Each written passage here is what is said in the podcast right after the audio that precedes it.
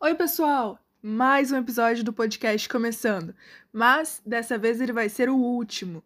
Então fiquem atentos, pois nesse daqui terão esclarecimentos de notícias e conceitos novos a serem aprendidos. Fake news é um termo em inglês que traduzindo significa notícias falsas. Consiste na distorção de fatos verídicos com diversos intuitos, como o enfraquecimento de um lado da história, possivelmente certa, para o fortalecimento do outro lado, que provavelmente não está correto. Isso causa uma certa manipulação das mentes de quem não está por cima do assunto, fazendo com que o poder volte para o lado do opressor.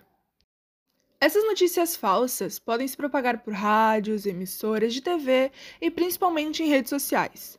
Aplicativos de conversa que permitem o compartilhamento de informações através de mensagens, e elas podem ser recebidas por parentes, amigos ou grupos de pessoas em geral. Sem segundas consultas, pessoas acabam acreditando por confiar na pessoa que o informou da falsa notícia. Sabemos que é mais fácil confiar em uma notícia qualquer e não ir mais a fundo para saber se aquilo é honesto ou não. Mas, se caso mesmo for compartilhado, a des desinformação aumenta e fica mais difícil de reverter a situação. Cherry picking. Cherry picking é um termo em inglês que significa mais ou menos como escolher a dedo como se um amontoado de cereja escolhida fosse a melhor delas. Uma maneira de fortalecer um lado que acontece constantemente no mundo das notícias falsas.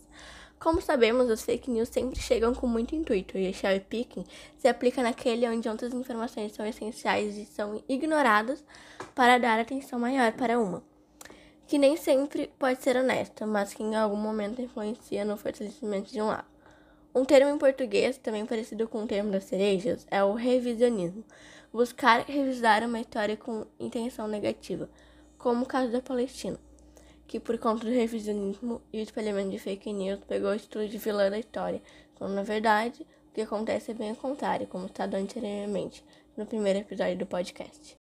E para fechar nosso podcast com chave de ouro, a gente trouxe uma análise de fake news para que não caia mais em mentiras em relação a conflitos, política, saúde, dentre outros assuntos que sempre chegam carregados de notícias falsas para manipular informações. Trouxemos algumas falsas afirmações sobre o conflito de Israel e Palestina, deixando claro toda a história do conflito para que não haja o fortalecimento de nenhum dos lados. Um porta-voz do primeiro-ministro israelense Benjamin Netanyahu compartilhou um vídeo no Twitter que, segundo ele, mostrava o Hamas disparando foguetes contra Israel de áreas populosas, entre aspas. Um terço desses mais de 250 foguetes caíram dentro da faixa de Gaza, matando palestinos, tweetou Ofir Gendelman. Mas o vídeo é antigo e a filmagem é da Síria, não de Gaza. A gravação foi feita durante uma operação do governo sírio contra grupos rebeldes da cidade de Daraa em 2018. O Twitter rotulou o tweet como mídia manipulada, acionando links para, se, para checagem de fatos confirmando que o clipe era da guerra na Síria. Após críticas, Gendelman deletou o tweet. Um tweet amplamente compartilhado afirmava mostrar imagens do grupo militante palestino Hamas deslocando mísseis em uma rua de Gaza. Uma criança também pode ser ouvida falando no vídeo. O post de uma conta pró-Israel com base nos Estados Unidos afirma, mais uma vez, o Hamas usando civis como escudo para assassinar judeus, sabendo que Israel não retaliará pelo risco de ferir pessoas inocentes. No entanto, foi descoberto que o vídeo foi carregado no Facebook em 25 de novembro de 2018, com uma legenda dizendo que foi gravado em Abu Sina, na Galiléia, em Israel. Arik Toller, um pesquisador de Bellingcat, grupo especialista em investigações a partir de fontes abertas, diz acreditar que a filmagem mostra modelos de mísseis Isca sendo usados para um exercício militar israelense.